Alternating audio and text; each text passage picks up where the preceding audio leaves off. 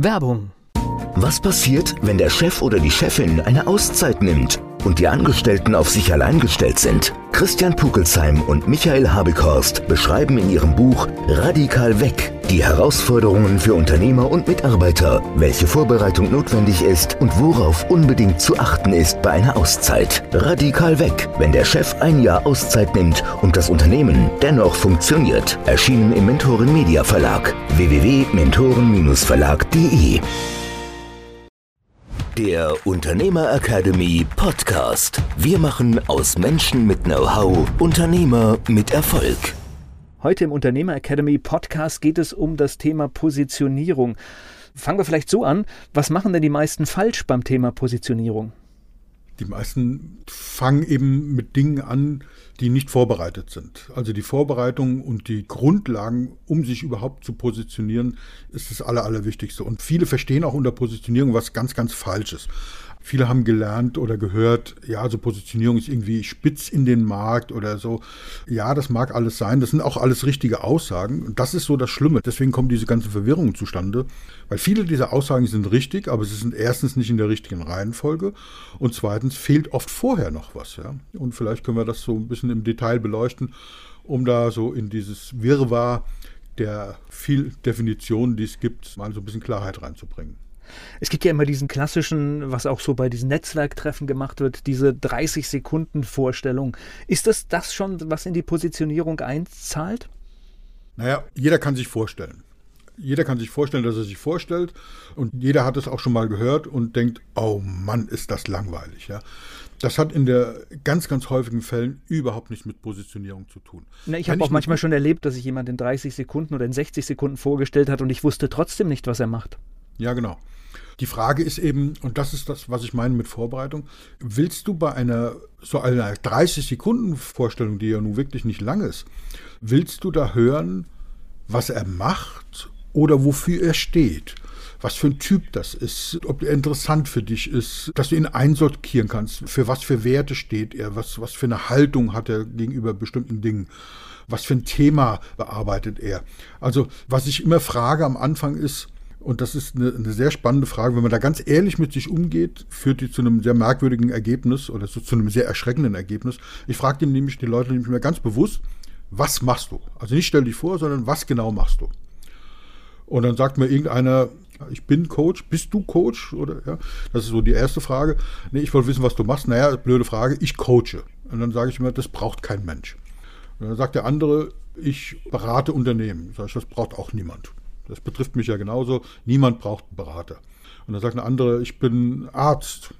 Und dann sage ich, braucht niemand. Niemand braucht einen Arzt.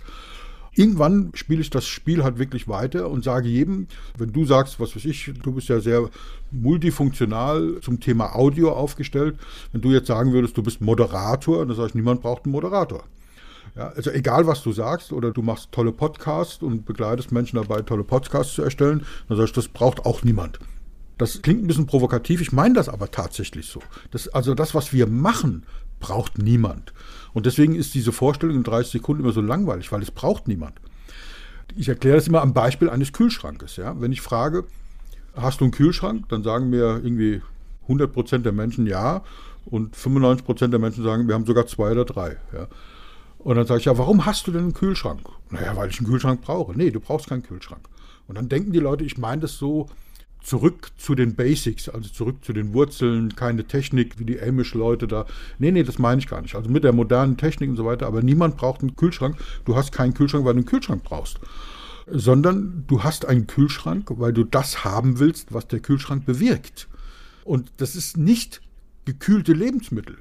Es sei denn, es handelt sich um dein Getränk, das du vielleicht kühl halten willst, sondern es geht darum, der Kühlschrank bewirkt, dass du statt alle zwei Tage zum Metzger gehen zu müssen, nur alle Woche oder sogar nur alle 14 Tage einkaufen zu müssen. Und das bewirkt wiederum, dass du jede Menge Zeit sparst, weil jedes Einkaufen, egal wenn es nur Kleinigkeiten sind, hast du eine halbe, dreiviertel Stunde, Stunde weg.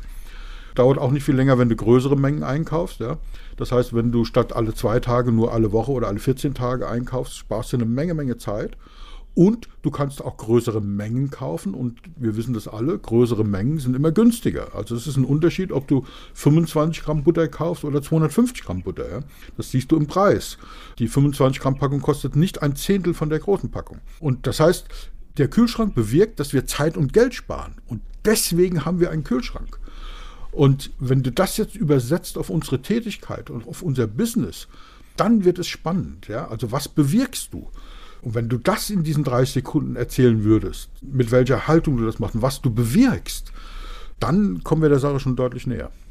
Und das ist jetzt ja für mich etwas ganz Spannendes, weil was du da aufmachst, das ist ja, wir leben ja in einem absoluten Umbruch und manche Bereiche verschwinden einfach. Und zwar, weil Menschen sich tatsächlich nur um die Wirkung Gedanken gemacht haben und ein völlig neues Geschäftsmodell kreieren und das alte damit zerstören. Ne? Und deswegen genau. ist es genau. auch so wichtig, sich über dieses Thema viel Gedanken zu machen. Ja, ganz genau. Das ist übrigens ein super Anlass für ein tolles Beispiel, was viele vielleicht ältere Zuhörer kennen. Die ganz Jungen werden es vielleicht gar nicht mehr kennen, aber die können das googeln. Es gab mal eine Firma Verbatim. Die haben Disketten gemacht. Kennst du die noch? Ja. Verbatim war so, das war Marktführer, Weltmarktführer. Die haben damals 8 Zoll Disketten gemacht, die kennt kaum noch eine, die gab es bei den Großrechnern, bei IBM. Aber die 5,25 Zoll, die schwarzen, auf dem wir die eine Seite dann mit der Schere dann ein Dings ausgeschnitten haben, dass die beidseitig beschreibbar waren, die kennen halt viele. Dann gab es die 3,5 Zoll Disketten und die Verbatim Disketten, die waren auch richtig gut. Ja. Gab noch andere, später dann von 3M und, und allen möglichen Herstellern, aber Verbatim war Marktführer. Und während die sich so gefreut haben sich überlegt haben, wie sie die Diskette weiterentwickeln, nämlich da gab es zweieinhalb Zoll Disketten, die habe ich auf der Cebit gesehen. Es gab überhaupt nie einen Rechner mit einer zweieinhalb Zoll Diskette, weil während Verbatim diese Technologie vorangetrieben hat, hat Sony mit Philips zusammen eine CD entwickelt und Verbatim hat sich kaputt gelacht und hat gesagt, was wollt ihr mit der CD? Die ist nur einmal beschreibbar. Unsere Disketten kann man hunderte oder tausende Male beschreiben. Wer will so ein Ding, was nur einmal beschreibbar ist? Ja? Und während die sich kaputt gelacht haben, hat die CD links überholt. Ja? Dann kam sogar die wiederbeschreibbare CD und dann die DVD. Und irgendwann war dann Verbatim weg und heute gibt es Rechner, die haben gar kein CD-Laufwerk mehr, weil es gibt USB-Sticks. Und wo holen wir heute unsere Daten her und speichern sie in der Cloud? Ja? Das heißt, es gibt also gar kein physikalisches Medium mehr. Und jetzt ist die Frage, wie so viele Firmen, wie Nokia und so weiter, gibt es da viele, viele Beispiele. Disruptiver Markt heißt es dann, weg vom Fenster. Warum? Weil die gesagt haben, wir bauen gute Disketten. Das ist aber nicht der Punkt, weil wenn die Technologie sich ändert, die Anforderungen sich ändert, ich brauche keine gute Diskette. Niemand braucht eine gute Diskette, um bei dem Beispiel von vorhin zu brauchen. Niemand. Ich brauche auch keine sehr gute Diskette. Warum will ich denn eine sehr gute Diskette haben und warum kaufe ich eine sehr gute Diskette? Damit meine Daten sicher sind. Das ist der einzige Grund. Und wenn das Werbertim damals gesagt hätte, ja, wir sind die Experten, die Spezialisten weltweit für sichere Daten, dann hätten die extrem sichere CDs, DVDs liefern können. Sie hätten extrem sichere USB-Sticks liefern können mit Verschlüsselungstechnik, mit äh, was weiß ich, was es da alles gibt und noch sicherer und besser wie andere. Und die wären heute noch am Markt und würden die sichersten Cloud-Lösungen anbieten, die man sich überhaupt vorstellen kann, weil sie Experten sind für sichere Daten.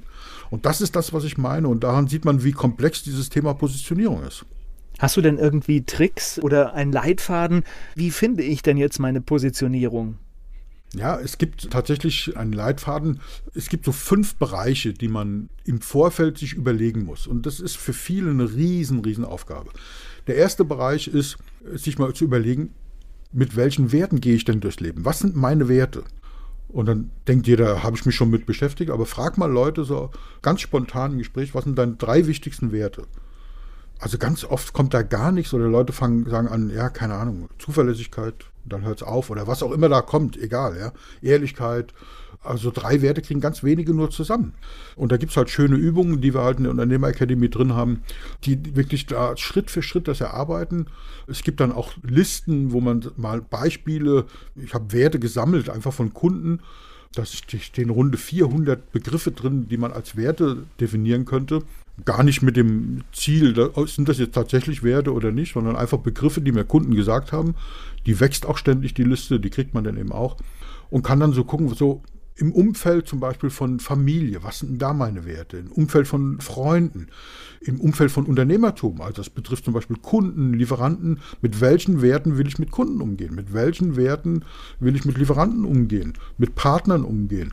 Also was sind da so meine Werte? Und da gibt es eine spezielle Übung, die man da machen kann. Und dann kriege ich irgendwie so 15 bis 20 Werte, wo die meisten sagen, das schaffe ich gar nicht, ja.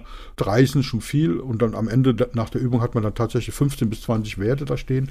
Und dann macht man so eine Hitliste, ja, sagt so, was ist jetzt von diesen 20 Werten, unabhängig von der Situation, also unabhängig ob Familie, Freunde oder Geschäftsbereich, was ist jetzt so der ultimativ wichtigste Wert, auf den ich auf gar keinen Fall verzichten will. Was ist der zweite, der dritte Wert? Und so komme ich eben auf drei, vier Werte. Und das ist die Basis. Und diese Wertearbeit ist extrem wichtig, weil bei einer Homepage zum Beispiel ist es ganz, ganz wichtig, dass man auf Anhieb erkennen kann, ohne dass da steht, meine drei wichtigsten Werte sind so und so und so, dass man erkennen kann an der Farbgebung, an der Anmutung, an dem, was da steht, an den Texten, aber indirekt, dass man so erkennen kann, wenn man die Leute fragt, also ich könnte sein, dass dieser Mensch für diese drei Werte steht dann wäre es gut. Ja, und die Leute fangen an, Homepages zu bauen, bevor sie positioniert sind, bevor sie wissen, was für Werte sie haben und so. Das ist so einer der Punkte. Na, und ich kann ja auch nur, wenn ich die Werte habe, sie auch in Texte und Formulierungen oder Überschriften auch mit einbauen. Wenn ich sie nicht habe, dann funktioniert sie auch nicht. Man hat sie ja, nur sie müssen definiert und formuliert sein und man muss sich darüber im Klaren sein. Und wenn ich dann einen Text schreibe, kann ich überprüfen, stimmt das mit meinen Werten überein? Oder wenn ich eine Entscheidung zu treffen habe, mahne ich den jetzt ab oder rufe ich ihn vorher nochmal an? Was steht denn in meinen Werten? Was habe ich mal gesagt? Dass ich ein gutes Verhältnis, ein vertrauensvolles Verhältnis mit Kunden pflegen will. Ist ein Vertrauensverhältnis wirklich gut, wenn ich sofort zum Anwalt gehe oder wenn ich ihn nochmal anrufe? Jetzt nicht unendlich oft, ja, das muss man immer entscheiden. Aber das sind so Dinge, die unser Leben beeinflussen. Sich klar zu werden, mit welchen Werten will ich durch dieses Leben gehen. Auch durch das Unternehmerleben. Der zweite Punkt, der ganz, ganz wichtig ist, und das ist das, wo sich viele Leute scheuen davor. Das ist, welchen Sinn macht das eigentlich, was ich da tue? Und mit Sinn meine ich, das darf was ganz Intimes sein. Das wird auch nicht veröffentlicht. Das schreiben wir auch nicht auf einer Homepage. Aber ich muss das für mich mal im Klaren sein. Also Beispiel, wenn für, für dich jetzt der Sinn deiner unternehmerischen Tätigkeit wäre, reich und berühmt zu werden, dann ist das ein legitimer Sinn. Ob du das dann auf deine Homepage schreiben willst oder ob du das jedem erzählen würdest, ist eine zweite Frage. Aber trotzdem macht es Sinn, sich da nicht zu verbiegen und, und, und sich sozusagen sagen, wir müssen ja authentisch sein und sich mal darüber im Klaren zu werden, was ist das für ein Sinn? Und bei mir zum Beispiel, ich habe gemerkt, mein Sinn ist es, natürlich will ich auch Geld mit verdienen, aber das steht nicht an erster Stelle. An erster Stelle steht für mich tatsächlich der Applaus. Also das Feedback, also wenn wir Leute sagen, oh, das war so toll und ich bin jetzt in dem einen Jahr, wo du mich begleitest, so viel weitergekommen, ich buche dich jetzt noch ein zweites Jahr, da geht mir das Herz auf. Dafür mache ich das. Da bin ich ganz ehrlich, ich brauche dieses Feedback. Ja? Und das meine ich damit, das ist dieser Sinn, den man, wo man sich im Klaren sein muss. Und das, da das nicht nach außen treten muss, darf man da ganz ehrlich sein. Wenn man sagt, ja, ich bin zwar so erzogen, dass Geld den Charakter verdirbt, ja, wir reden bestimmt an einer anderen Folge auch mal über das Thema Geld und die Haltung dazu. Aber in Wirklichkeit will ich reich und berühmt werden. An der Stelle darf ich das sagen. Ja. Nebenbei bemerkt, um das jetzt nicht als offene Formulierung im Raum stehen zu lassen, Geld verdirbt nicht den Charakter, sondern Geld zeigt den Charakter. Ja. Das ist immer die Frage, was mache ich damit? Ich bringe gerade ein Beispiel, weil ich habe einen Kunden, der hat tatsächlich in seiner Skala, was er, was er erreichen möchte oder wie er wirken möchte, ist, er möchte in TV-Talkshows. Und für mich jetzt, wo ich seinen Podcast betreue, ist es total wichtig, das zu wissen, weil mancher Aufbau ist dann anders und wir schauen manchmal, genau. wie wir etwas medienwirksam machen und machen ganz andere Schlagzeilen, ganz andere Titelfolgen, weil wir ein Ziel haben. Ja, genau, weil wir wissen, was ist der Sinn der Sache und das ist genau richtig, ohne dass du jetzt konkret das formulierst oder nach außen trägst, aber die Entscheidung wird anders. Und deswegen bin ich hundertprozentig bei dir, es ist einfach wichtig zu wissen sich darüber im Klaren sein. Auch ganz ehrlich gegenüber sich selbst. Und da hilft bei dieser Ehrlichkeit hilft eben, dass es nicht veröffentlicht wird, dass das nicht jeder auf die Nase gebunden wird, aber dass ich für mich wissen will. Ja, also wenn, wenn du sagst, ich will in Funk und Fernsehen kommen, und ich rede jetzt gar nicht davon, dass diese geistige Haltung auch Türen öffnet. Ja, das ist schon so fast ein bisschen esoterisch, aber wir wissen ja, dass es Dinge zwischen Himmel und Erde gibt, die wir nicht erklären können. Ist auch gut so. Und wir wissen, dass wenn wir uns so ein Ziel setzen, dass oftmals Türen offen gehen, sich öffnen, wo wir gar nicht wissen, warum die sich jetzt öffnen, spielt auch keine Rolle. Das zu ergründen Tatsache ist, dass es so ist.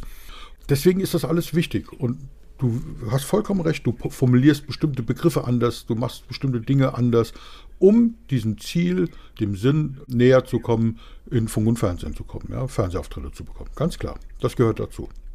So, mein Vorschlag ist, du hast fünf Punkte gesagt, wir sind im zweiten. Richtig. Und da Thomas Göller sich nicht kurz fassen kann, würde ich sagen, wir machen hier einen Cut und reden in der nächsten Episode weiter. Das hast du ganz lieb ausgedrückt und wir machen ja auch zum Glück den Podcast deswegen, weil ich mich nicht kurz fassen will und es auch nicht kann. Du hast vollkommen recht. Der Unternehmer Academy Podcast. Wir machen aus Menschen mit Know-how Unternehmer mit Erfolg. Werbung Was passiert, wenn der Chef oder die Chefin eine Auszeit nimmt und die Angestellten auf sich allein gestellt sind? Christian Pukelsheim und Michael Habekorst beschreiben in ihrem Buch Radikal weg die Herausforderungen für Unternehmer und Mitarbeiter, welche Vorbereitung notwendig ist und worauf unbedingt zu achten ist bei einer Auszeit. Radikal weg, wenn der Chef ein Jahr Auszeit nimmt und das Unternehmen dennoch funktioniert. Erschienen im Mentoren Media Verlag www.mentoren-verlag.de